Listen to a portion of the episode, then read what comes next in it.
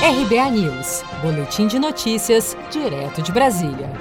Dólar opera em queda e vai abaixo de R$ 5,00. A moeda norte-americana opera em queda nesta sexta-feira, dia 5 de junho, caminhando para fechar a terceira semana consecutiva de recuos em meio a um cenário mais otimista, embora tensões políticas locais continuassem no radar dos investidores. Dados otimistas sobre o emprego nos Estados Unidos dão fôlego aos mercados. Enquanto isso, no Brasil, o presidente Jair Bolsonaro falou em suas redes sociais, em live semanal, sobre as perdas econômicas do país devido ao enfrentamento da pandemia no novo coronavírus e pediu que os governadores acelerem a reabertura do comércio. Vai ter emprego que foi destruído e não tem mais, mais chance de recuperar. Pô.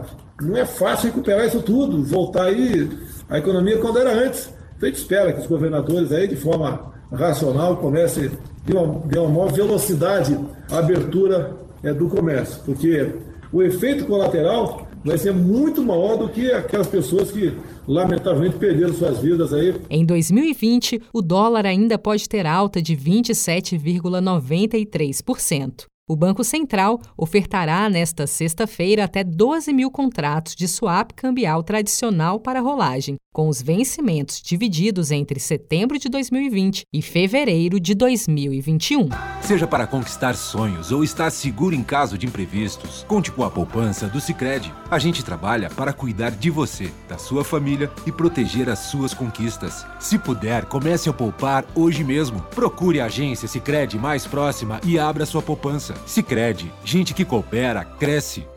Com produção de Gisele Monteiro, de Brasília, Daniele Vaz.